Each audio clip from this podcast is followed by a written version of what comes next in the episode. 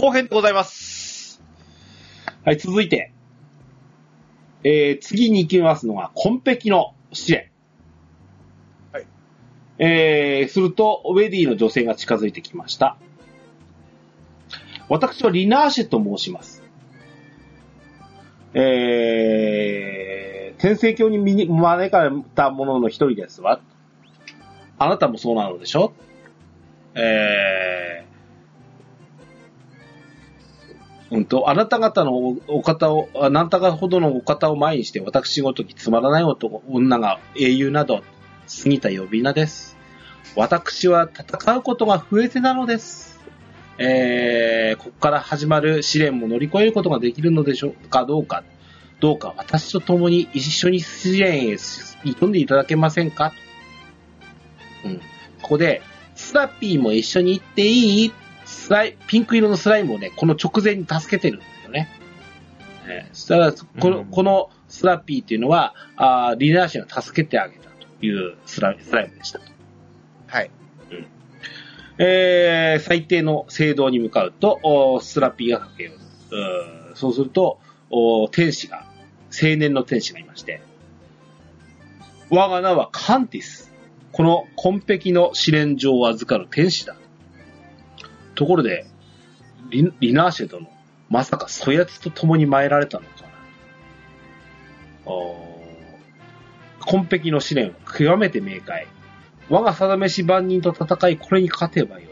だが、一筋縄ではいかぬぞ。心してかかるがよい。試練の守り人よ。ということで、えっ、と、バトルでしたね。で、えっ、と、守り、えー試練の守り人とスラッピーは、あ元気がない。えー、ナンジラがここに至る、少し前のことだ。一人の英雄が試練に挑み、守り人と戦った。その英雄は、おと恐ろしく強く、ま、瞬く間に守り人を追い詰めていった。とどめの一撃により守り人は8匹のスライムに分裂し、八方へ、えー吹き飛んでしまった。合体した状態ならばいざ知らず、一匹ずつになってしまったスライムたちに弱い。えーこのままでのし、このままでは試練が、なんということだと。そうだ。何時らのない、えー、試練の内容を変えることにしよう。二手に分かれ、うん失踪したスライムたちを集めろ。えーその、あ見つけた時点で、多くのスライムを集めたお方を勝者とし、えー試練を達成したものとみなす。そして、支配者は試練に失敗したものとする。力を与えられるのはどちらか一人のみだ。なんか怪しいっすよね、こいつね。うん。なんかこれ、どっちかを落とすっていうの良くないっすよね。うん、ですよね。なんか、お前勝手にルール変えていいの？って思いますよね。なんか支援みたいなちょっと、そう。そなんか裏があるような雰囲気ありますよね。うう。ん。まあ、大体、こいつ顔、カンティス？はい。うん感じ悪いっすもんね、顔ね。そうですね。嫌いです。ミリオさんいいっすね。いや、ダメですよ。だってこんなさ、うん。戦えばさ、勝つか負けるかで話決まるのにさ、うん。そうそうそう。で、お前ら二人で勝負しろって、ちょっと、それはちょっと違くないってなりません？う。そうんなんですよ、そうなんですよ。こいつなんかもう本当詐欺師のか、詐欺師ですよね、こいつ。ほんとっすよ。うん。本当に。ひどい奴らですよ。でも、僕天使大嫌いになりましたもん、これで。ね。こいつは印象悪かったですね。はい。とにかくめちゃくちゃ印象悪いですよね。どんどんどんどんヘイトを集める方向に行きますよね。本当ですよ。もう、安西さんたちの手のひらの上に転がされてるんで。転がされてるんですよね。うんはい。今回のドアラジ聞いて、しめしめ思ってますよね。はい。えーで、ここで、あの、それぞれのね、あの、フィールド上で探しに行って、えー戻ったと。えすべてのスライムを見つけたということは、勝敗が決したのだな。リナーシェ殿は4匹、主人公は3匹。つまり、リナーシェ殿の勝利だな。当然の結果だ。貴様のような。ものが偉大な。る力を手にする英雄にふさわしいはずがな。い。で、この、スライム探すとこあるじゃな。いですか。うんうん。で、そこで、な。んだっけ、主人公が見つけて、で、なんか捕まえようとしたあたりで、うん。うん。なんか横からリナーシェがシュッて出てきて、そうそうそうゲットみたいな。な、何これって思いましたよね。あれやばいですよね。そう、リナーシェの印象もこれで最悪。うん、うん。リナーシェの印象もマジで最悪だったんですよ、このそう、だからね、ここ、ここのね、なんか、ここの試練地獄かなって思ってました6ね。列いねえわ、ここと思うんって。そうそうそう。天使もダメだし、英雄もダメだし、あ、ここ外れ外れっつって、もう帰ろうって感じだったそうそうそうそう。入りたいと思ってました、俺も。さっきまでのドワーフのところは、天使も結構いいやつで、で、ドワーフたちもなんか気さくな、面白いやつだったんで、うん。でね。賑やかで楽しいし、ここ、ミニゲームみたいなのも楽しいし、最高かよって思って。そこからのこれですよ。そう。リリナーシェになんかもう、パクパクとか言われても、あ、あ、ははって感じだったんですね。はーんって、もうなんか、こびてる魚ちょっと、そうそうそうはーんって思って見ちゃってるんで。僕の好きなウェディはこんなんじゃない。まあ、まあ、とりあえずね、ただここで言いますね、リーダー氏が。あやはり、名優様を失格にさせようと私に有利な勝負をさせていたのですね。あなたがなぜ名優様を嫌うのかは存じません。しかしあなたがしたことは天使の責務に反する行為ではないですか。偉大なる力は世界を守る力。試練を乗り越えた者全員に与えられる。えー、逆に言うと、試練の脱落者が増えれば、守る力が持つも持つ者が増えるということ。名優様を試練から脱落させようとするあなたの企みは、天使の役、えー務めと守るべき世界に反背くものではないですか？あーここで、一応す、あのー何、えースパピーを入れて、4対4でしょうと。いうことを一応、はいはいはいお押すんですね、リナーシェが。はい。うん。いうことで、えー、私の考えが正しいか否か、天使長様に判断していただいてもよろしいのですよ。うん。はい。いうことで、ここでリナーシェの株爆上がりっすよね。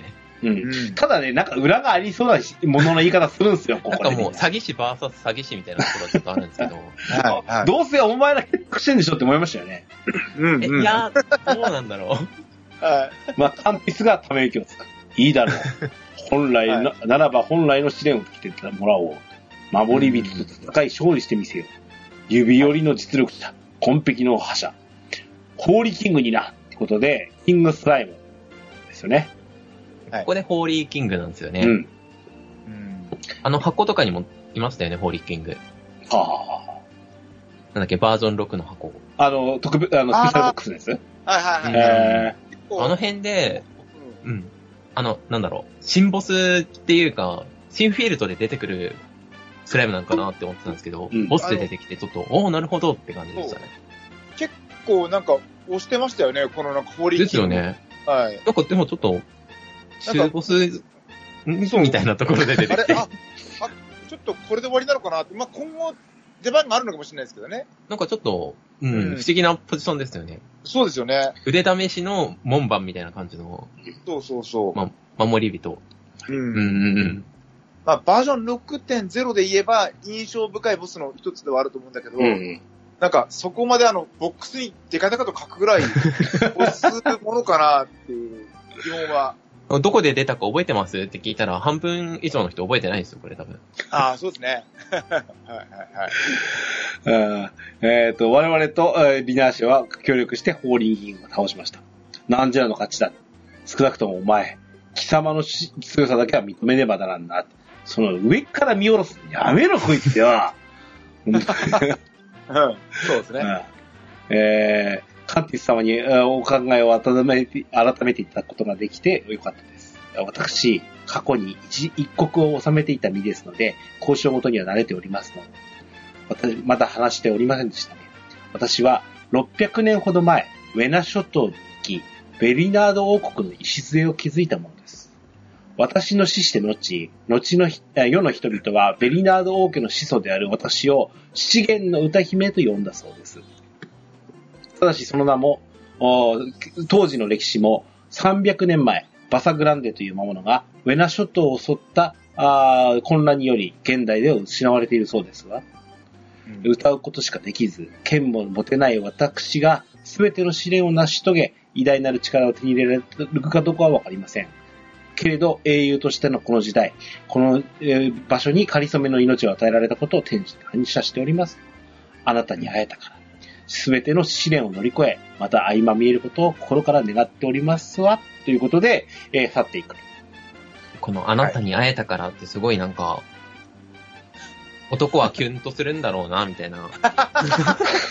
でもここで私エルコだからみたいな感じで。ここで、ちょっと、エルコなんだよなって思って。あこのリネアシーについてちょっと、あのー詳しくちょっと喋りたいんですけど、はい。うんあのーまあ、ちょっとまず一回落とします。はい あのですね、もうあのーこの多分女性の人、リアル女性のプレイヤーさん、はい。リナーシー嫌いでしょうね。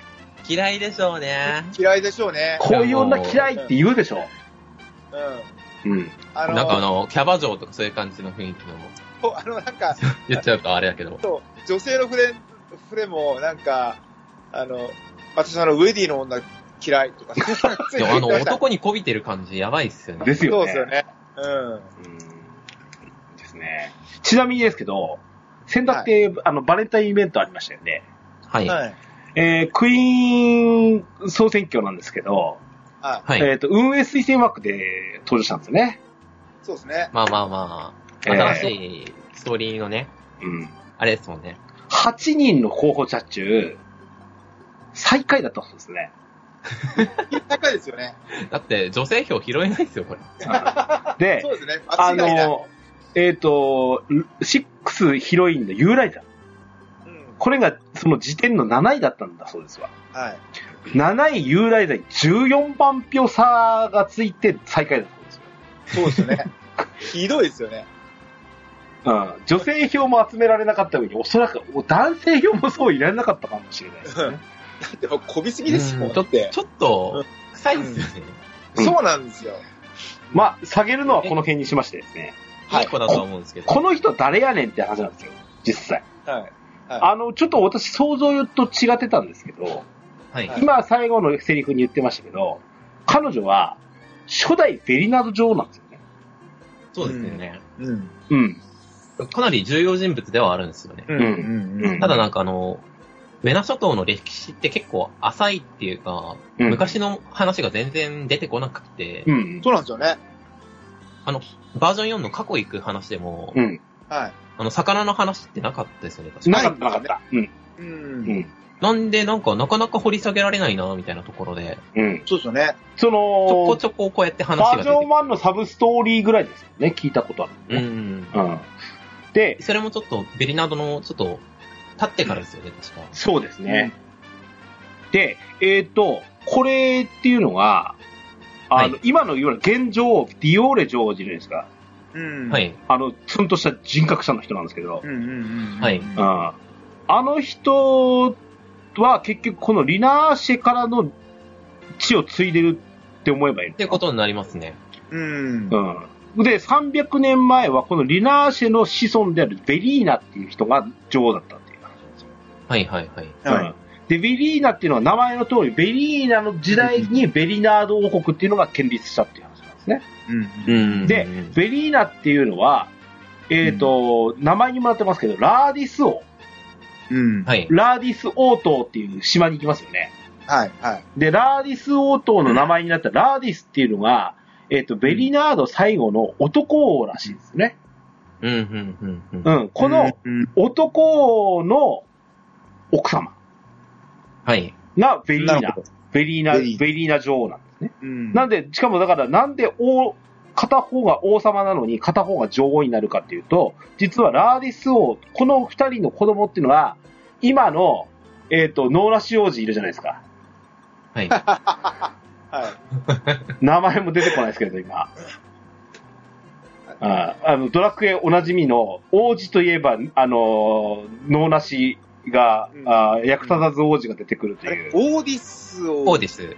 うん。オーディスオーディスねユダが変装したり、はい。影武者みたいなことしてたやつですよん。ね。そうそう。うんオーディスの奥様になるセイリア姫。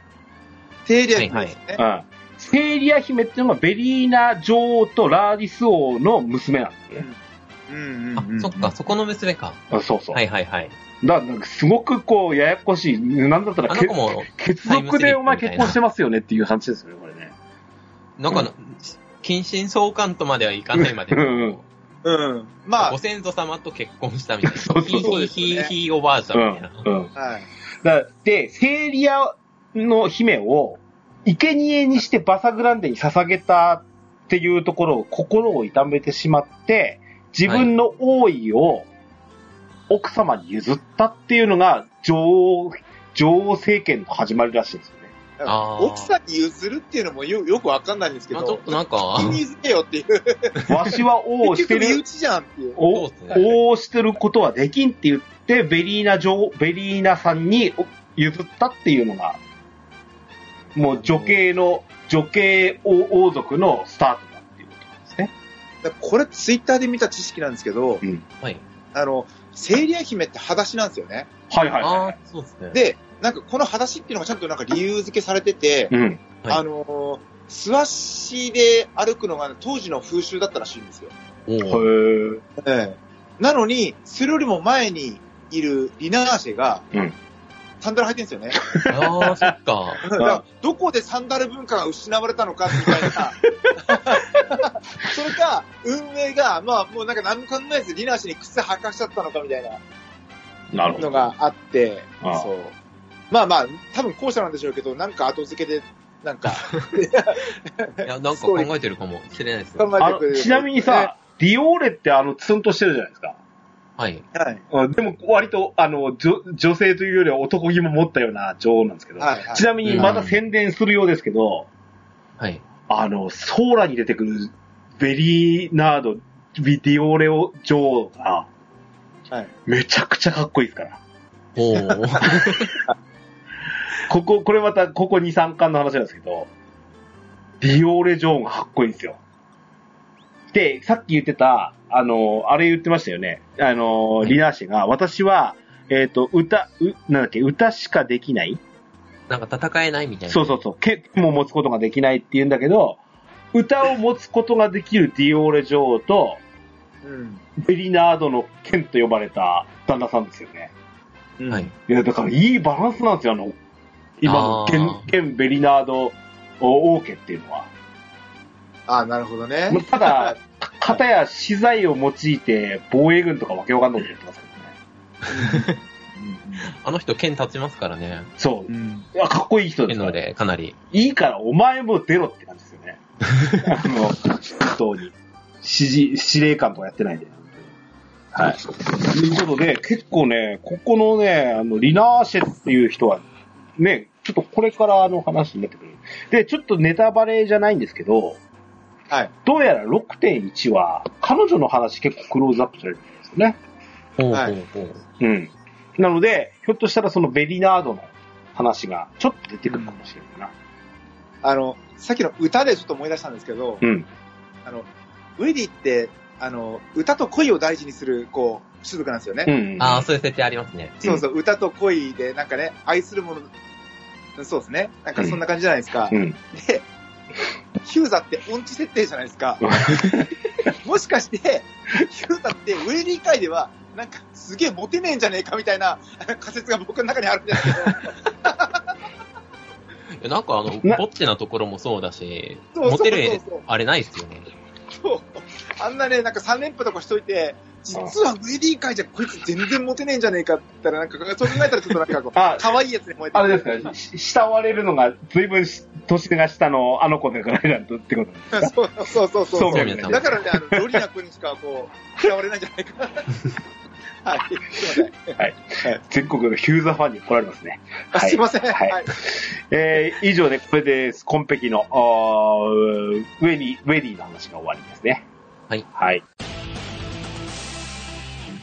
DJ ケンタロスのドアラジ続いて、えー最後、えー、浸浸水の試練場。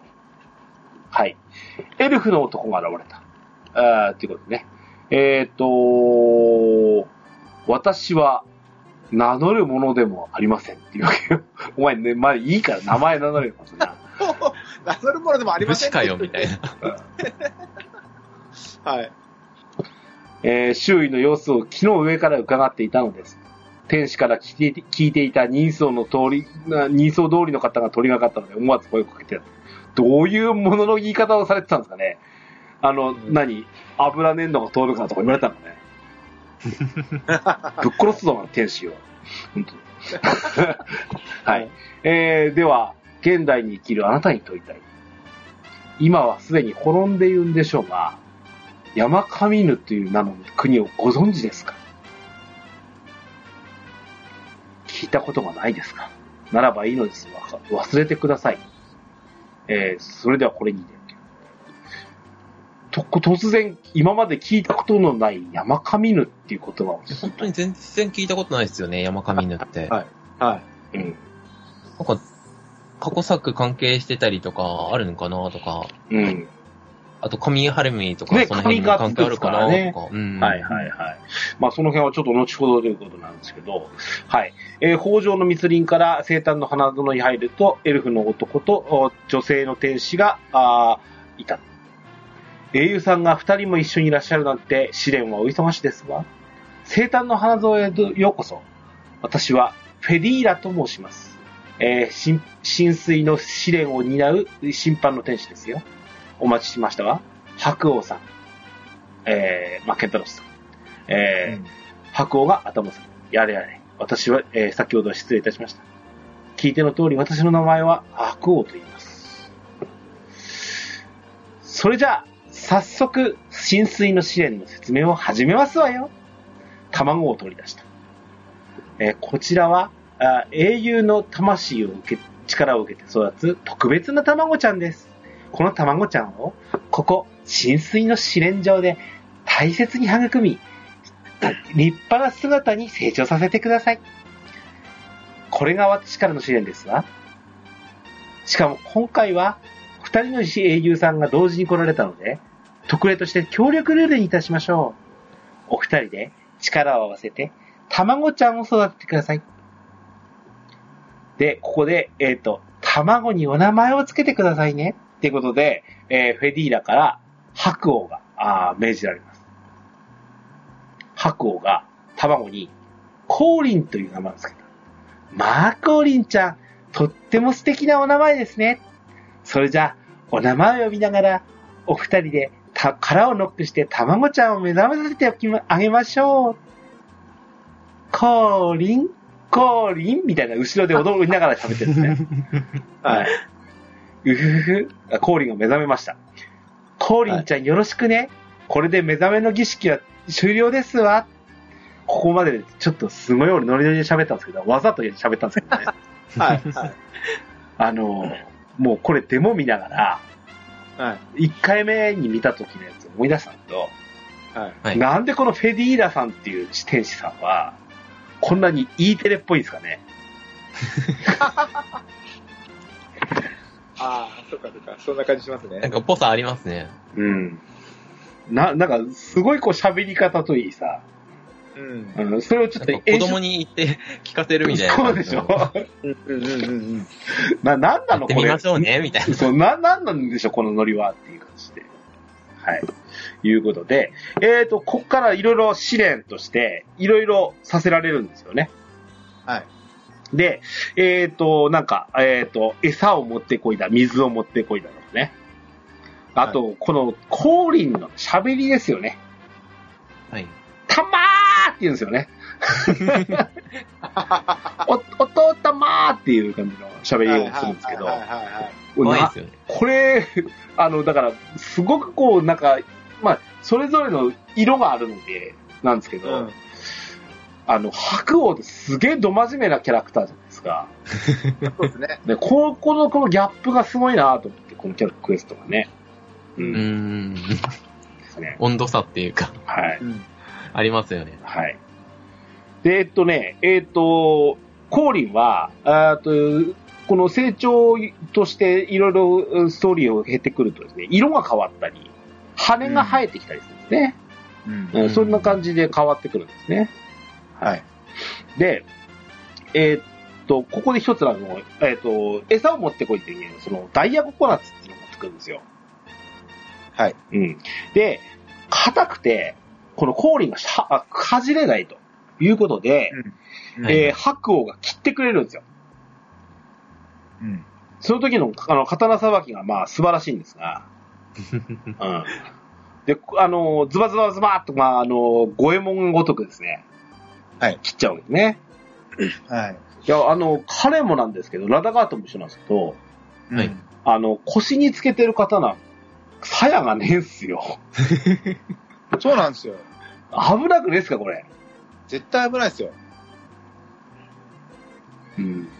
なんか、ラダガートのは、なんか生倉というか力で切る剣みたいな感じもあっていいんですけど、あ これ、彼のはちょっと暫定剣をイメージするかはわかんないですけど、か結構切れ味良さそうですよね。これ、鞘なしは危なくないですか？めちゃくちゃ危ないですよ。ね。そのなんかあのー傘をこういう風に持つのやめてくださいとか言う人いますけど、刀でこれやってる人がいるとはね、本当に。まさに。はい。うん駅とかで、子供の目に刺さったら危ないとか言って、うんまあ、ん本当危ないんですけど、うん。はい。これと比べたらもう本当にもう、天と地じゃない。なんでしょう、なんかや、やってることが、桁違いですよね。あんまこんなこと言いたくないですけど、あの、鳥山明がデザインしたらどうだったんだろうなっていう。あ ああ。の人って、なんかもう、剣の重量まで考えて鞘とかを、なんか配置するような人だと思うんですよ。おー。うん。ねだね、と、鳥山明さんを、なんかこう、省いちゃった、なんかこう、歪みみたいなのが、ちょっとずつ生まれてきてるんじゃないかなって思うんですよね。うん。えー、主人公と白王は協力して、氷を立派な姿に成長させた。えー、白王は名脈の神殿に向かい、大人になるための儀式をした。はい。残念ですが、コーリンちゃんは、真の姿を授かることができませんでした。さあ、おのおのこの天命の推奨瓶を受け取りなさい。この瓶を持って、モンスターを倒せば、少しずつ生育の星砂が溜まります。それがコーリンちゃんの成長の鍵になります。まあ、最後のクエストということで、えーこの瓶いっぱいのお星砂を集めることにした。ということで、はいコーリンはこの星砂を飲み、立派なは姿に成長した。白王は、えー、礼を言う。うー私はかつて仲間の犠牲を恐れるがあまり、己の力を見誤り、大いなる滝にたった一人で挑んで、そして敗れ、命を落としました。そのせいで、私の祖国、山上王国は滅びてしまいました。私は6000年前、四つ毛の姫により、最悪の王を倒すために見出され、時の王者を継いだものです。そしてこの降臨という名は私の親友だったものの名前なのですよ。ということです。うんで、ここ、あの、ここで、その、えっ、と、結局、えっ、と、し、降臨が卵から孵化して、えっ、と、アマカムシカっていう真獣にうん進化するんですね。はいはいはい。うん。で、えーこの中のその星の瓶の中に、どうやら異物が入っていた。なんか赤い濁りのようなものが混じっていたことに気がついたと。う。うんん。で、これを体に取り込んでしまったために、ちょっと暴走したということで、お彼、あのーはえー降臨を収めるために、二人で協力して戦ったっていうことでしたね。はい。うん。で、えー、で、まあ、ここの白王、まあ、せっかくなので白王の話しますけど、今まで、その、何ですか、その、ラザガートしかり、えー、三頭士、それからリナーシェなんですけど、割と、今まで出てきたキャラクターの、あの過去のあの人みたいな感じだったんですけど、うん。はいこの白王ってもうまず最初のビジュアル出た時に、お前誰やねんだったと思うんですよそうですね。なんかちょはい当選違いますよね、エルフそうなんですよ。え、そうなんですよ。それ聞きたいですよね。この体格ってエルフにいませんよね。いないですよね。いないです。うん。あの、まあ、これちょっと、全員が全員じゃないかもしれないですけど、あの、うんいイケメンが欲しいって言ってラザ、ラザコートじゃないや、あの、白王が追加されたっていうのを、なんか、なんかで読んだんですけど、うん。あでも、なんかエルフ、エルフ好きの女の子に言わせると、エルフ、エルオの良さって、あなんかこう、華奢な感じがいいのに、あ。うーん。うん、なんか、エル、エルオの良さが何もない。なんか、エルフとウェディのハーフみたいな感じで、うんそうそうそうそう。栄養の良さを全部潰してるとかって、まあ、その子のだけの意見かもしれないですけどね。うんまあ、人によって見解違いますからね。まあまあ、そうですね。でも、LO の良さが何もないって言ってました。はいなんか、ショタが好きなのにみたいな。そうそうそう。ショタショタ系が好きなんですよね、多分。で、まあ、先ほど最後の、しあの、倒した後ですよね。言ってましたけども、えっ、と、このお祖国、うん自分のあの、この白王さんの、もともと祖国は山上王国っていう国だったと。はいはい。うん。だから、このね、あの、エルトラ大陸にたとって、この白王って何者やねんって思ったわけですよ。うん。だから、この、聞いたことがない山上王国っていう国だったっていうんですよ。で、はいこここの山上王国っていうのは、じゃあ、エルトナ大陸にとって、アズランとか、カミハルムイとか、うん。ね、ここら辺とどういう関わりがあるのかをちょっと知りたいですよね。そうっすよね。うん。反面どこにあったかすらうん、全然わそうそうなんでかんないです。ようん。反面、反面、あのーなんでしょう、あのー他はな、なんとなくその前の歴史を知ってるからっていうのはあったんですけど、初めてこの、新たに入ってくる山上の王国っていう話が、ここでエルトナ大陸に出てくるので、うんこれがどう絡んでいくかは、今後の6.1、6.2あたりで、うん。明からされるんであれば、ちょっと面白そうだな。はい、はい、はい。だこの人だけ古いんですよ、かなり。ああ。なるほど。なるほど。この人6000年前の話。うん、うん。6000年前。うん。で、ガートラントとかも500年前とかでしたっけ？そうそうそうそう。で、さっき桁違いですねの、うん。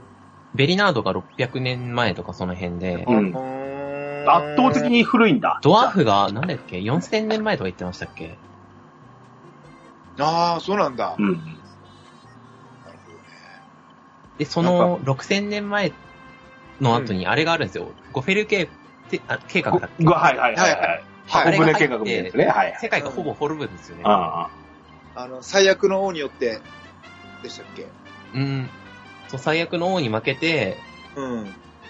で、あのーあ宇宙じゃないけど、一旦避難させて、はい。で、落ち着いてから返すみたいな。あ。あノアの箱舟みたいな話が起きるんですあ。よ。ああの、あれだ。なんでかなっスリーコンて。テンツでソロで挑んだ、ちょっと、頭う。そうそうそう、ちょっと頭おかしいやつのせいで、そうだ、そうだ。はい。世界が滅んじゃうみたいな。そうですよね。あ、ってことはこれなのかな？大いなる敵にたった一人で挑んで、そのして破れ命を落としました。あ、多分それ、それ最悪の王ですね。最悪の王の最ですよ。最悪の王を倒すために見出され。だけど、倒したってで、言っ時てないもんね。の王者って言ってるじゃないですか。うん。うん。時の王者っていうのが最悪の王に挑む。うん。あの装備つけたやつの王者でしょ？そうそう、王あの王者者のマントとかなんとか。それが、今の主人公が3代目だったと思うんですけど、ああ、そうか。で、この白王さんが2代目なんですよね。あ、二代目なんだ。で、初代が、あの、ナインの勇者だったかな。っあ、あ、そういうこと？はいはいはいはい。なるほど。ていう話だったはずですよ。そっかそっかそっか。で、あの、グレーナルがなんとかっていう話を、うんえっと、ねなんだっけ、あの、名前、ロから始ロまる。、ロ、ロデ、なんだっけロディ、ロディア。ロディア？うん。ロディア。ロディアさんうん。ロディアさんか。がしてくれるんですけど、そうですよねあのグレー、グレーナルの話は、あの、ナインの勇者の話なんで、そうかそうかドラクエ。9の、我々は三代目なんだ。っていう話になってるはずですよ。はで、それで考えると、もう相当昔の話がドラクエ9。あ。へえ。1万年前とかそういうなるほどね話にな。るなるほどね。へえ。ちょっとね、なんか白王さんは、正直キャラ、この連中の中でかなり薄い、薄いんすよ。そうですね。うさんくさい感じですよね。お前お本当に本当にお前誰やねん存在したみたいな。あ、あんまバックボーンとかも紹介されてないですからね。うんそうですよね。うん。国も残ってないし、あね歴史で、のあれもないし。そこで思い出すのは、あ、そうだった、そうだった。あの転んだ村はエルトラだったって思い出したんですよね。うん。そうだった、そうだった。うん。はい。そんなこんなで、えっ、と、試練を終えましたということでした。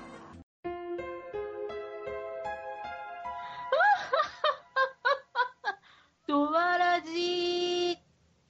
すべての試練に合格し、えー、視点の星巡りを達成しました。ということで、天使長に会いに行きました。はい。なんか雑談言ってますわ、この人。私は列車が好きでね、人類の発明の中でこいつがピカイチさ。これはね、400年前、鉄道の開通式に、えー出席した時配られた記念の品なんだよ。まあ、出席したと言っても翼を隠し、お忍びでなんだがね。なんやねん、こいつ。うんえーっと、天使やフォーリオンの存在はアストルティアの民に秘匿されている。陰ながら世界を見守るのが、祖先がルティアナ様と交わした約束なんだ。えー、天使たち、英雄たちに試練を課すのも我らの使命。えー世後うん世界の守護を全うするためのでもある。ということで、えーよく突破してくれた。さすがはユーライザーの見込んだものよ。前置きが長くなったね。私は聖天者を預かる天使長ミトラ。まあ、簡単に言えば、星巡りをめ司る者たちの長だ。ああ、か鍛え抜かれた魂のみが我らの望む高みへと成長しよう。君には期待してるんだよ。えー、フォーリオにはお前に反感を抱く者も少なくないがて、少なくないどころか多すぎますけどね。もう、半分以上敵対してる感じしますよね。あのほぼほぼほぼ敵じゃないですか。今喋ってた NPC とかもひどいものの言い方しますからね。そうですか。し下っ端大体敵みたいな。お前見解から引きずり落とすぞって言いたくなるんですよね。はい。実力を見て認めている者もいる。えーその点を忘れないようにね。えーさて、えー最後の仕上げとして、みそぎを行うものになったことになっている。これまで、えの罪や汚れを払う儀式だと。いいかなるものかは、終えた後に明かすことにしよう。みそぎは、錠剤の泉によって行える。晴天区画の東にある建物を目指すがいい。ということで、えー目指します。中に入ると人間の男がいた。えー、水亀を流れる、流れる水を浴びるだけでいいのかと。流、汚れた水が出てきた。くっせえどうなってんだ？汚れた水でみそぎをやれってのか？と。えー、一人の男が主人公に気づく。俺はアシュレイ。生前は勇者をやっていた。しかも初代なんだぜ。始まりの大魔王ゴダーを倒したのは何を隠そう？この俺だ。主人公はあアシュレイに、私は勇者の盟友であると自己紹介した。盟友？そうか、盟友なのか。いいじゃないか。勇者と盟友で仲良くやろうぜ。えー、匂いがきつくなってきたな。鼻が曲がらないうちに報告しに行こうぜということで、アシュレイと共に天使長の元に向かう。うんいや、汚水まみれで、みそぎができなくなったと伝えたところ、汚水だとすまない。天使、天聖教始まって以来の事故だ。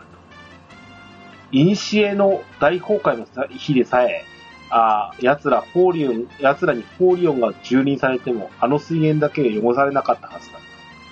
一重に加護があったゆえ、えー女神の加護があったゆえ。つまり、えっ、と、ルティアナさんがいなくなったからでないのかっていうことを言っているんですね。うん。うんえーきお前たちに泉の浄化を頼むことにしよう。ということで、えー浄化の方法をおー調べて、えーえーと必要なは覇者の黒曜石というものをお探しに行った。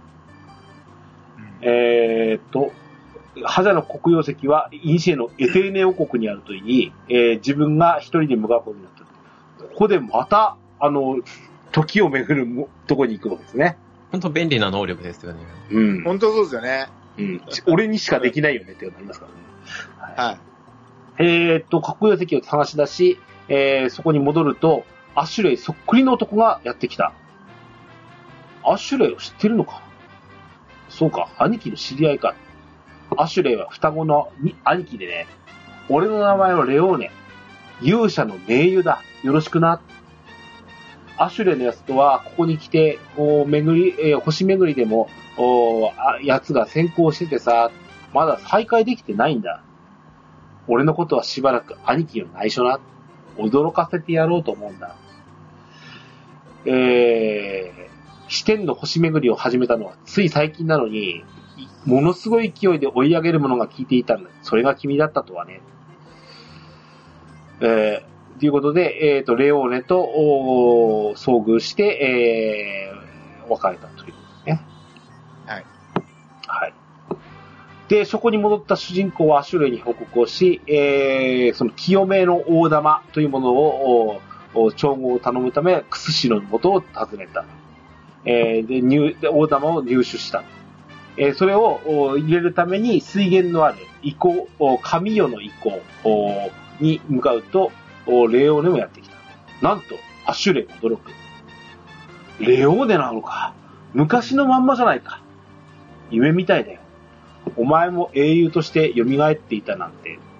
えー、実際ここ、いろんな種族のいろんな人間が来てますけど、人間代表みたいな形でレオーネとアシュレイが来てますよね。そうですね。そしてね。同世代の勇者と盟友二人だっていうわけですよ。はいはいはい。うん。で、えっ、と、天使たちが何かにつけて、ゆ初代勇者を褒めそやすから、こっちは兄貴がいるのが知っていた。えー途中からお前の名前も、まあ、俺たちのことですね。もうこれ聞くようになっていた。お、俺、うんお驚く顔が見たくて、口止めしていたのさ。はい。うんこんな嬉しいことが待ってるなんて思いもしなかったよ、と。おうん大体のて、えー事情は天使長から聞いて協力させてもらうよ、ということで、3人ではい、えー水源にたどり着いて、えー汚染源の中からドルヌーバがやっててきて、えーね中から脈動する鉱石が出現した。もういかにも怪しいやつですよね。うん。そうそうそうそう。思えば、先ほどの、ほえっ、と、星砂、あーと、なんだっけ、アマカムシカ、降臨を、おちょっと暴走させてたのが、この脈動する鉱石の何かっぽかったわけですよね。うん。うん。いうことですよ。はい。えー、みそぎを行っていると、脈動する鉱石が白動した。雄大座が近づいてくる。何ですか、それ。得体の知れないものですね。妨げになるといけません。私が預かっておきましょうということで、はいこの鉱石を雄大座に預けたと。おーここで天使長ミトラが行きました。後ろには、えー、ラザガート、リネアーシェ、カブ、ナンナ、ドルタン、そしてハック王がいると。おみそぎは済んだようだね。えー、お前らもみそぎを済ませな、ということで、えー全員みそぎを済ませた。はい。えー、一度、一度人生を全うした諸君に仮初めの命を与え、試練を課した。うんああ理不尽に思ったことだろう。すべてはアストルティアのため。えー七柱の種族神はいいずれも肉体を失うか長き、えー眠りについている。そしてルティアナ様が要さられた。あーし我らは視点の星巡りと進化の儀を前倒してじ実行しなくてはいけなかったのでここで初めて神になってもらうってことなんですね。うん。うん。そうですよね、言うの。うん。そう。そう。目的を先に言えよ。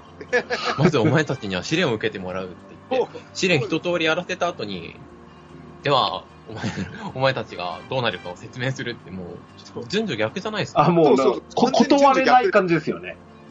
おかしいですよね。うんそう。そんなんで人が動くと思うなよって話ですよね。真に求められるのは、世界の守護者としての神なのだ。はい。今こそ、諸君らに与えられる偉大なる力とは、神の力そのものである。すいません、そんなんいらんっすわ、言って帰りたいですよね。うん。はい。えっ、と、おーここで、えー秘技を用いて英雄を進化させるための営みであったわけだ。で、資質を見と極めるために星巡りを行い、見事、見事諸君らは突破してきた。全員が、あ神の資格ありと見ている。ただ、強制しだけはしないことを約束する。なんでここで言うねん、お前。今更ね。はい。えー進化とは、すなわち、人間をやめること。うん。ディオじゃないですか。ディオですよ。俺、この時に、オラディオ、ジョジョーのあの、あの、えシーンしかあれ、あれも神になったんですかね。あえあれは神じゃないですけどね。はい。はい。えー、というわけで、儀式の準備を整え、次第連絡するということで、はい。えー、ユーライザがやってきました。お願いがあってきたのです。みそぎの時に妙な石を預かりました。えー、今朝になって思い出したんですが、私は以前あの石を見ていたのです。私の同僚にアルビデという導きの天使がいたのですが、あの、あの、感じの悪い彼を覚えていますか？そんなこと言ってませんけどね。えー あなたが信徒にいた時、心の声が。ええここ、突っかかってきた嫌味なやつ。あ言ってますね、これね。はっきりね。まあ、ユーライドさんも言ってるじゃないですか。はいちゃん。と見てますよねうん、ユーライさん。はそうなんですよ。ストーカーだけある。見てるくせに何もしないんですよ。本当ですよ。はい。い。一番罪深き人ですね。はい。そうなんですよ。えー日頃手袋をしている彼の手に、あれと同じものが埋まっているのをたまたま目撃したことがあるんです。埋まっていたのとは、ちょっと見間違いで、えーひょっとしたら装飾品か何かだったのかもしれません。とにかくあの赤い石について話を聞こうと思い、アルビデを探しているのですが、見当たらなくて。あの妙な石から邪悪なものを感じたのです。よからぬ匠でとでも言いましょうか。えー不安はできるだけ取り除いておきたいということで、アルビデの住む感謝を尋ねたところ、留守だったが、神代の以降に地図に印が付けられていた。さて、遺構に向かうと、建物の中でアルビデが死んでいた。一体ここで何が左手を見ると、ついていたはずの脈動する戸籍がなくなっていた。うん。そんな、これと似たものが確かにアルビデの手についていたのに、この赤いあざ、まるで傷跡のようだ。近くので複数の脈動する戸籍が垂れ下がっている植物があった。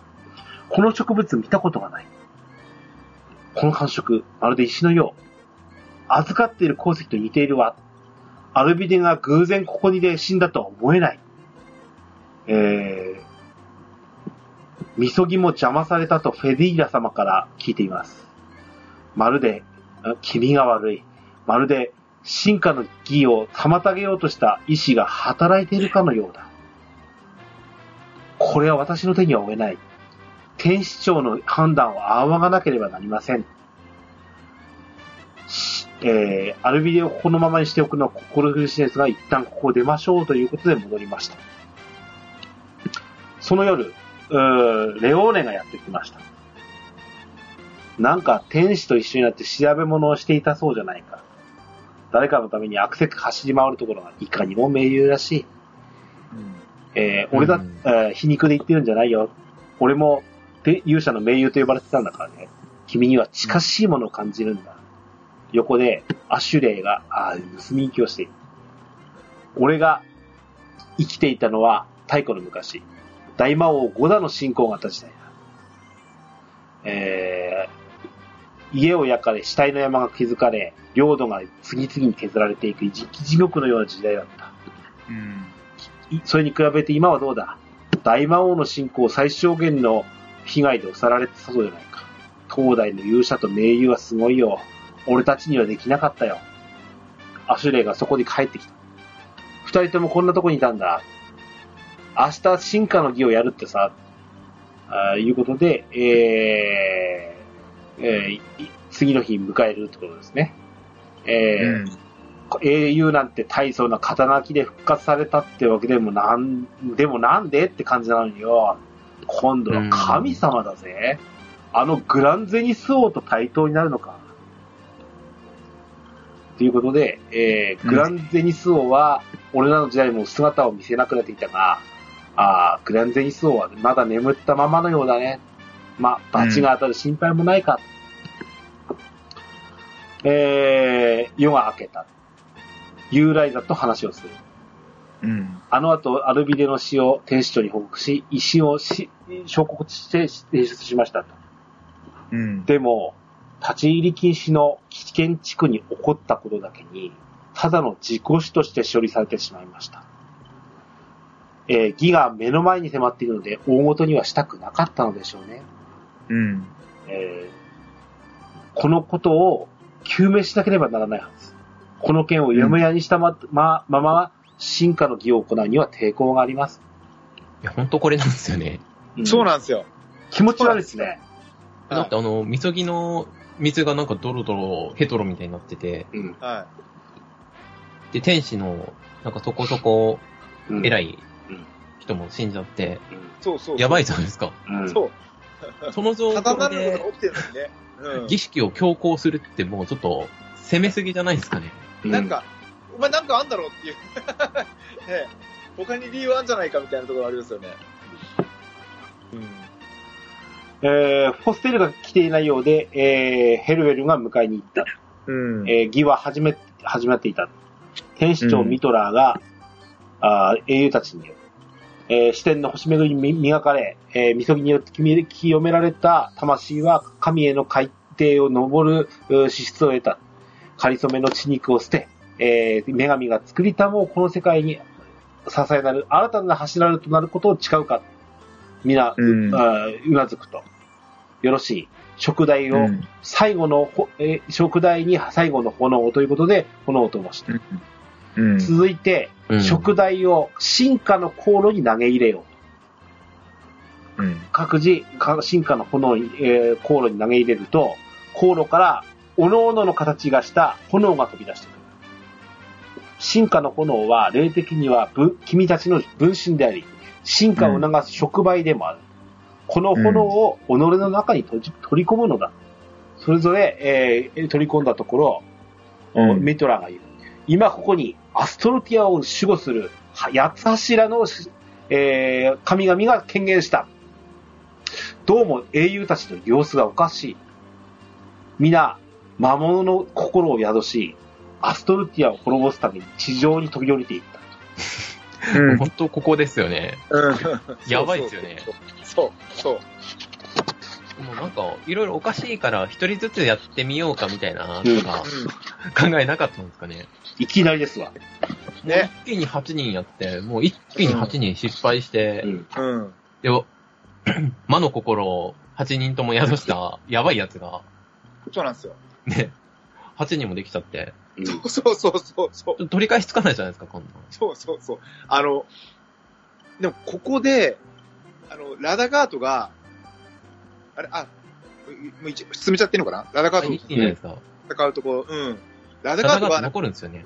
そう、でなんだ、あの、小豚剣士、一緒に天使を滅ぼそうとか言うじゃないですか。オッケーみたいな。任せろって。俺それわ悪いあれになってないけど、そうそうそう。全然、全然乗るけどラダガートと戦う、なんか戦う動機ないけどと思って、むしろ共闘したい。お、お前ら。いいぜ、みたい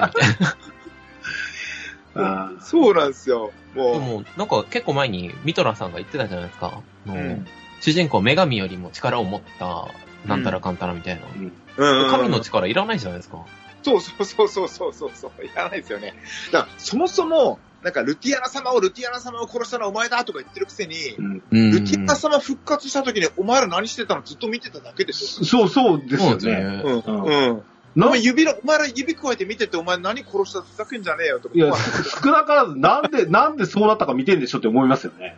うんそうそうそううん。一部始終見てるんだったら全然もう主人公の落ち度とかうんそう。ないじゃないですか。やむを得ませんよねってなると思うんだけどね。お前らじゃあ火星しに来いよとかさ。うんじゃがでもどうにかしてくれよって。そうそうそうそうそう。あの、ね、小田さん、前回のお前でのあのネタバレ会で言ったけど、はい。思いのほかルティアナさん、あんまり強くなかったですからね。ルティアナさんがなんかすげえ、あっという間にやられましたよね。かまさ犬っていうか。でもあそこムービー結構好きです。あ、好きですね。盛り上がりありました音楽。もいいし。かっけーってなって。そうそうそうそう。えっ、と、話戻りますよ。えーはいと、ラドガートがその場に残り、えーっとね、えーっと、天使の誘いに乗り、導かれたのはそのものの誤りだった。我は、私は永遠の器でなどではないからだと。夢を追い求めた結果、娘や仲間が犠牲となり、自分だけが生き延びてしまった。名君と呼ばれ、な、な、歴史に名を刻んだが、何が名君か。何が英雄ラダガードか。さあ、お前も神になれ。俺とお前で天聖教を滅ぼそうぞ。オッケー。オッケーオッケー。この二人。お前だ。はい。で、はい主人滅んだ方がいいんじゃないで、えっ、そうそうと、まさに、えっ、と、炎をまとったあラダガートなんですが、この時のね、あえっ、と、悪人ラダガートになるんですけど、うん。姿形かっこよくなんか、あの、翼が生えて、そうですね。うん、顔もちょっと変わってですね、なんか犬みたいになるんですよね、顔。はい、そうですよね。あのちょっとね、ミニマさん、ちょっと言葉慎んでください、ちょっ はい。あれ、な何言ってるんですか？と。だただ、俺のイメージなんですけど、あの、変わった時さ、あの、大の大冒険うん。はいの、あの、大の親父さん、あの、バラあー、竜、竜の、竜魔人みたいな感じです。あの格好にそっくりでさ、ああー、なんか面影あるっちゃ面影あるかもしれうん。ないうん。ね。なんか、あ、でもね、あの、悪人ラダカードもかっこよかったですね。かっこよかったですね。うん。うん。なで、まあ、えっ、と、バージョン6のラスボスになります、これが。そうですね。あ、強いんですよね、これが。強かった、強かった。うん、強かった。あ思ったよりだいぶ強くてびっくりしました。ああそうそうそうそう。あれ？なんか面白いギミックがあったと思うんだけど、なんだっけ？タえーンエンドかなんだって、なんだっけ？なんか、地面になんか仕掛けましたよね。ありましたね。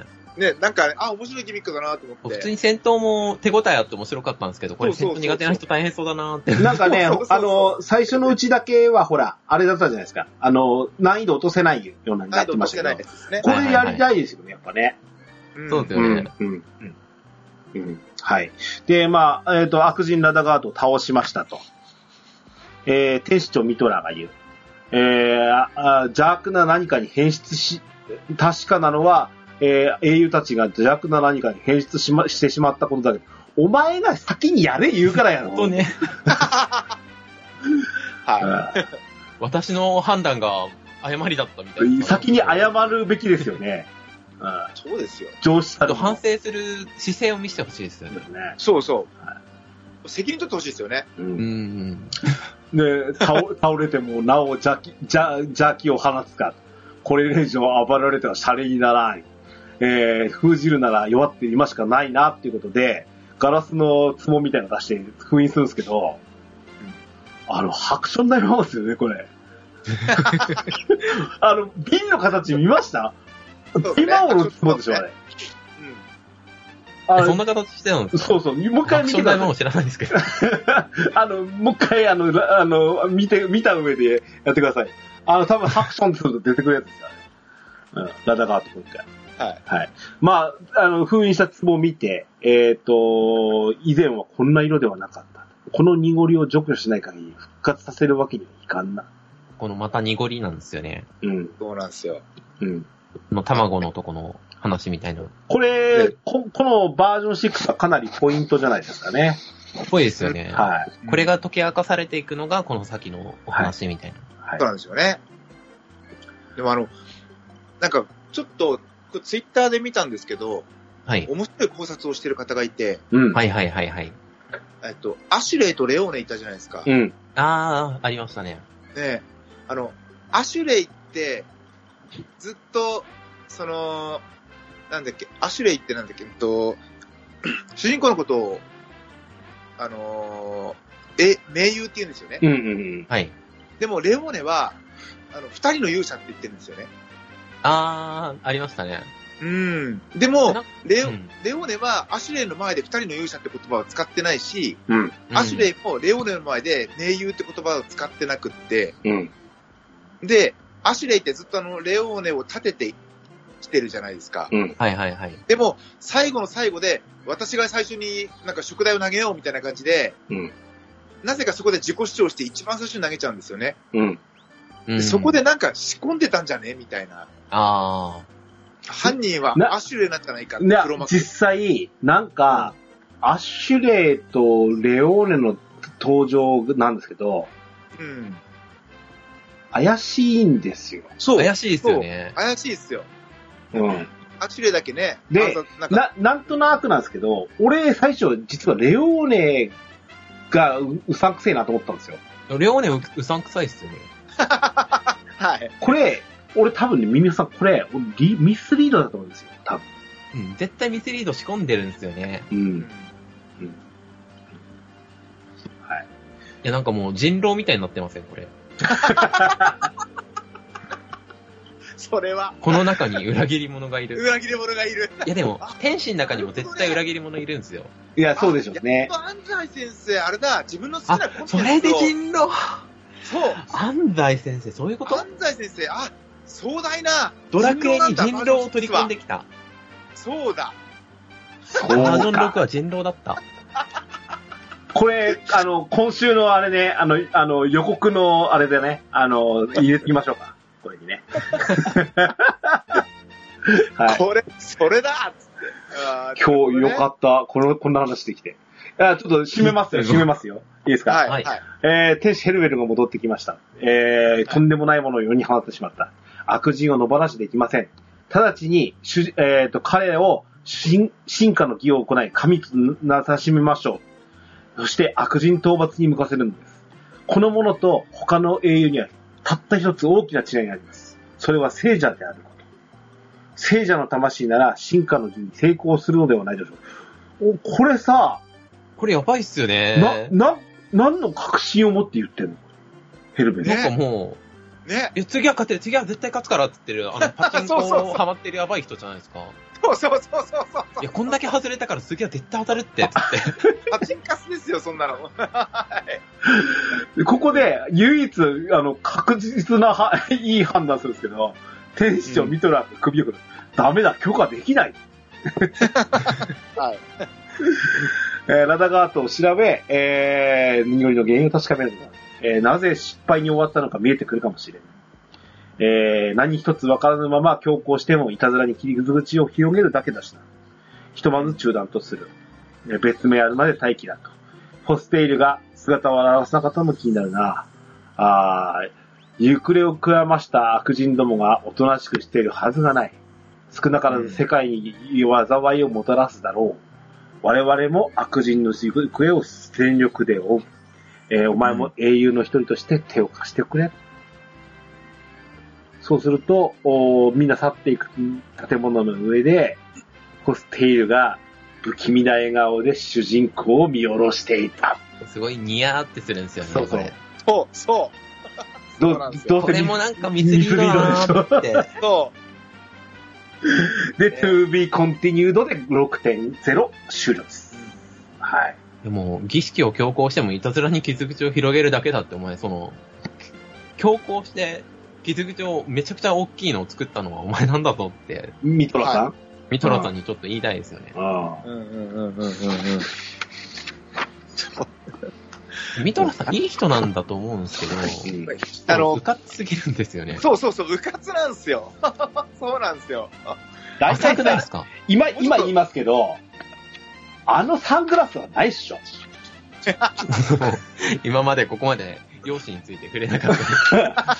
お前、なんや、あの、初登場時なんやねんと思いませんでした？うんいやもう、ちょっと、ふざけてるみたいな。あお前は信用、お前は信用できないキャラの一つですね。ファンキーすぎる。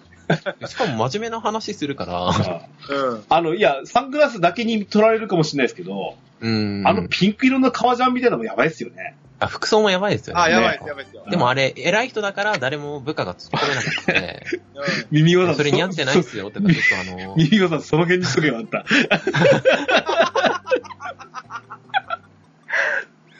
いや、あれ、部下がやってたらちょっとたしなめられてるんじゃないかなって。みんな裏でプップー言うてんの。うん。はい、はい、はい。いや、そうですね。ユーライザは、ちょっと、いいなって思ってそう。そうです。うん、うん、うん、あの子なんかそういうちょっと、汚い心っていうか、あまりセンスなさそうっていうか、うん。そうですね。変わってるところあるんで。ユーライザね、ほんと仕事のできないやつだなってしかも印象しかないですよね、もう本当に。なんかだっ、してあの子、うん。うん。OV なんですよ主人公がなんか、なんか、最後の試練、最後の？なんか儀式のところに行くと、部下に止められるじゃないですか。お前、うんうんうんお前入れられないから、みたいな。俺聞いてない、お前なんか。あれひどいっすよね。あれひどいっすよね。いあやいやいやられ、なかった。ユーライザーのマネジメント能力よと思って、いや、あれもユーライザーが悪いっすよ。うんあれもユーライザーそういう言い悪いですよね。訳を作っちゃうんだから。そうそうそうそう。あんなね、三下にね、うんあんなこと言わせようなんてダメですよ。本当ですよ。うん。人ら、あの、女神より大きな力持ってるんですよ。そうなんですよ。俺、魔力で王？解決してお前、やろうと。魔王だぞ、俺はって言いたいですよね。そうそうそう。お前、そうなんですよ。大魔王だぞ。力で解決してやろうか。力で解決してやろうかって思いません？そうですよ。ほんとそれ。もう絶対お前殴り合いだったら俺の方が勝つからなって思いますよねそうっ。すよ。ここの全員投げ倒せますよ。そうそうそうそう。なかなそんなか、感じですよね。な、なかなか乱暴な、あの、主人公たちがここに揃いましたけれども、はい。はい。とりあえずね、えっ、と、バージョン6の話、ここまでで終わりますよ。もう次回にはい。プラスなり、ますよね。うん、プラスアルファの感想、ちょっとエンディングでお話ししましょう。とわらじ。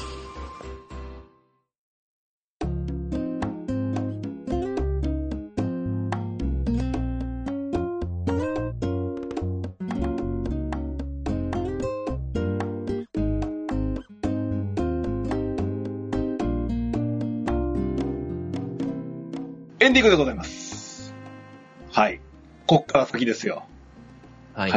さて、じゃあ6.1。さっき、あの、リナーシェの話の時に話したんですけど、はいはい。あの、どうやらそのベリナードの話になるっぽいんですよ。うん、そうですね。ほうんう。気になるところですよね。うん。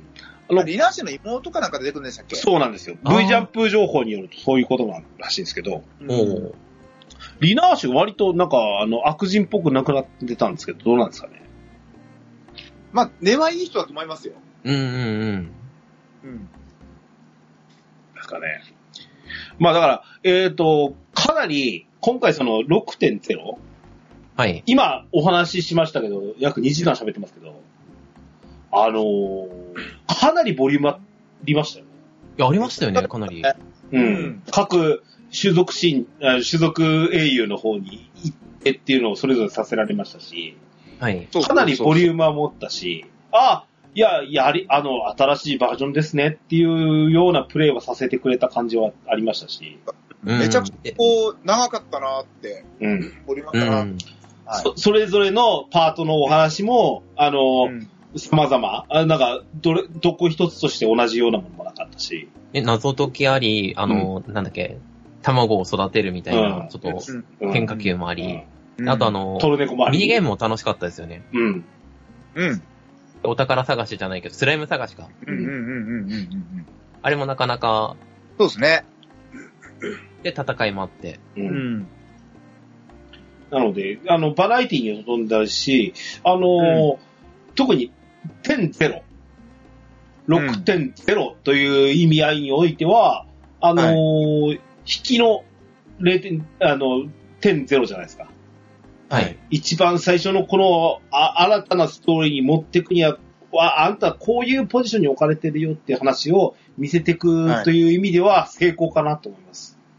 そうですね。うん、大きく、天使に対するヘイトが集められまして、ほんとそこなんですよね。あの、なんでしょうね。でも、新しい冒険だっていううんワクワク感を、なんか、しょっぱなからへし折られるっていう意味では、なんか、なんか、つかみっていう部分では弱弱いっていうか、なんかちょっと、なんでしょうね。なんか、イライラが募るっていうか、もうちょっとスカッと、こう、爽やかに冒険させてほしいなっていうあのワクワク感。うん、確かにね、ごごうん。あバージョン5って、うんは。い。あの、やっぱ魔界に行って、うんこいつが出てきますよって、この魔王たちが出てきてっていうのがあったんで、あ、の、その辺のとはちょっとやっぱ違う感じはあったかな。そうですね。あの、バージョン後ちょっと特殊だったっていうか、うん。魔族になっちゃったじゃないですか。はいはいはい。そうですね。で、あれを直したくって、で、早くお話ししなきゃっていうのがかなりあったんですよね。あーそれはあったかもしれないね。まあ、人によると思うんですけど、これは。うんうんでも、それって、あの、僕も早く直したかったんですけど、うんそれってあの、プレイヤー側も、その主人公側もうん、動機は一緒じゃないですか。そうなんですよね。そういった意味でめちゃくちゃうまいなって思思って。えよくやってますよね、あれ。ううまくやられたなーって。うんそうそうそうそう。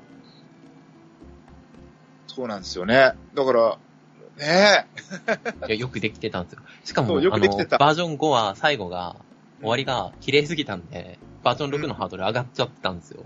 そうですよね。ここがなかなかちょっと、いきなり変化球できたのもそれかなっていうのは、あちょっといきなり茶番で、おおって乗ったじゃないですか。あ。うんうんうんうんうん。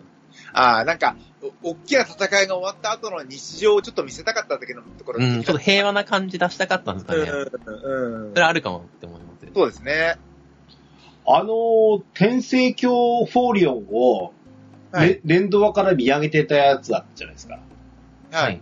で、あの、センターにあったのが、まあ、そこの神殿のところがあって、でうん。はいはい。あの、周りにほら、色付きの玉みたいなのってるでしょありますね。あれが結局は、それぞれの試練所だった。うん、試練場のはずです、ということは、あの、下から見上げてた世界を全部行っちゃったってことですかね。じゃないですか？だとするとですよ、うん。ね。この後、バージョン6.1っていうのは、あの、降りてった、あの、悪人たちをかけていくわけじゃないですか。うん。はい。うん。っていうことは、アストルティアの五大陸に降りるんでしょうん。うーん、ってことになりますよね。今降りてったんですもんね。今の五大陸に行って、同じフィールドで行くのかな？いやー、どうなんですかね。ああ。ちょっとフィールドっていうかマップが増えたりとかはするかもしれないですけど、そうですね。うんっ。てなるとなんかちょっと、うん目新しさみたいなのは薄れちゃいますよね。そうなんですよ。バージョン6.0はここまで見せてくれたけど、それぞれのフィールドもいろいろあったしっていうのはあるんですけど、うん。うんさて、次はどうなるのかな。あとは前回ね、あの、小豚さんとミミオさんと喋ったんですけど、6.1で、はいその、飛ぶドラ、ドルボード的なものが出てくるのかって話。はいはいはい。そこ気になりますよね。うんねどうや、な、何のためにそれが、あの、使われるのかみたいな。そうですね。はいはいはいいう。ところがにも出てくるからし、ね、今後。う。うんん。まあ、そうそう遠くないうちに、かな。はい。はい。あ、今ちょっとマップ見てたんですけど、うん。あの、北側に赤いのがあるんですよね。はい。あ、いけてない、そこ。いけてないんじゃないですか、これ。おー、なるほどね。あの、パニガルムやってる時に、うんボス戦のフィールドの外側に、なんか赤い玉とか青い玉とかあるんですけど、ああはいはいはいはいはい。あれ、リンクしてると思うんですよ。そうですね。なんで、あの、パニガルムのマップだと、マップ開けなくって、北がどっちかわかんないんですけど、ああ。うんうんうんうん。赤が北なんですよね。うんへうんー。あのフォーリオンの外角からうん見えるとこなんうんですけど、うん。なんで多分、5個あるうちの4つしかまだ行ってないことになるんかな？ああ、そっか。耳ほさんの推察、推察だと、そうですね。赤にはいけてないはずだと。5個はあるんじゃないか。白、黄色、緑、青は行ったけど、赤は行ってないうん説をします。なるほどね。うんうんな、な、でな、確かパニガルムはうん。下にありますね。ほうほうほう。なるほどね。何らかの形で、うん、行くんじゃないですか、赤は。そうですね。うん。ただ、それが、あの、試練場かどうかはちょっとわかんないですけど、うん、う。うんん。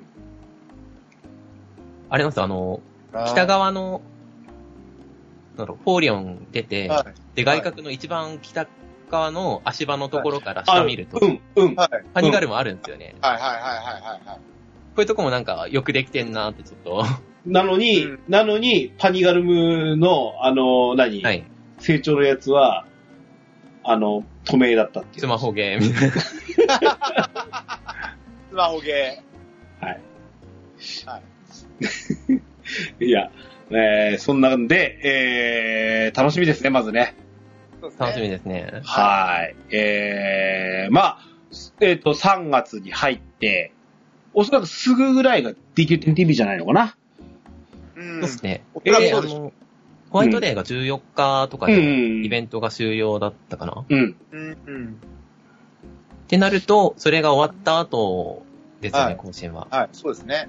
なるほどね。ってことは、うんと、うん。あの、DQ10TV がおそらく上旬にあって、はい。いついつバージョンアップですよが十何日かぐらいにあるわけですね。はい。ですね。はい。はい15よりは後だと。はい。うん、そうですね。うん。曜日的にはどうかな？えーっと、毎回木曜日なんだっけ？16、そうです17とか、うん、木曜日か。そうですね。おそらくこの辺かなっていうところですよ17、ね。24、31うん。はい。が木曜ですね。うん。はい。まあ、うーん、そう遠くないうちに、じゃあ、小畑さんまた、あれですね。あその、うねうんと、インダイレクトの方ね。6.1、はいインダイレクトもし,、はいしたい、しないといけませんね。すぐね。はい。え、で、えーじゃあ、い以上、おーね、えー、バージョン6.0、ストーリー語りたいでございました。はい。みみさんどうでした？今日。いや、楽しかったですけど、ちょっとなんか、わ、ちょっと口が滑りすぎたなっていうところはちょっとありますね。今日、いや、今日、今日もズバズバ言うミミホさんが味わえて、俺は楽しかったあ、です。そう、あんまり語ってなかったんで、この辺の話。うん。はい。ちょっと、溜まってたものというか、あの、オープニングで言った、あの、闇耳法を引き出すいやいやいやいやいや天使に対してはちょっともうみんなヘイト抱いてます。まあ、ですよねそうですよ。ね。そうですよね。うんはい。ので、まあ、あの、6.1もまたこれしたいと思いますので。はい。まあ、人狼の答え合わせができるんじゃないそして、我々3人で、いや、あの、安安西先生、安山さんすいませんでしたって言わなきゃいけませんし、かもしれないしですね。はい。はい。というわけで、えっ、と、ね、えー、また、あー6.1楽しみに待ってましょう。はい。番組へのお便りをお待ちしております。メールアドレスは、ドアラジオ at gmail.com。こちらまでお便りください。簡単な番組の感想などは、ツイッターで、ハッシュタグ、ドアラジをつけてツイートしていただくと大変嬉しいです。スマートフォンポッドキャストアプリ、Spotify、Amazon Music、YouTube 版はベストセレクションを展開しております。ゲームしながら、家事しながら、通勤通学のお供に、ぜひドアラジを楽しんでください。バックナンバーもいっぱい。DJ ケンタロスの DQ10 ドアチャカレディオは毎週配信です。それでは、今日も良いアスルティアゲームライフを。お相手は、DJ ケントロスと、小畑健志と、ミミッコシでした。またお会いいたしましょう。さよならさよなら。あー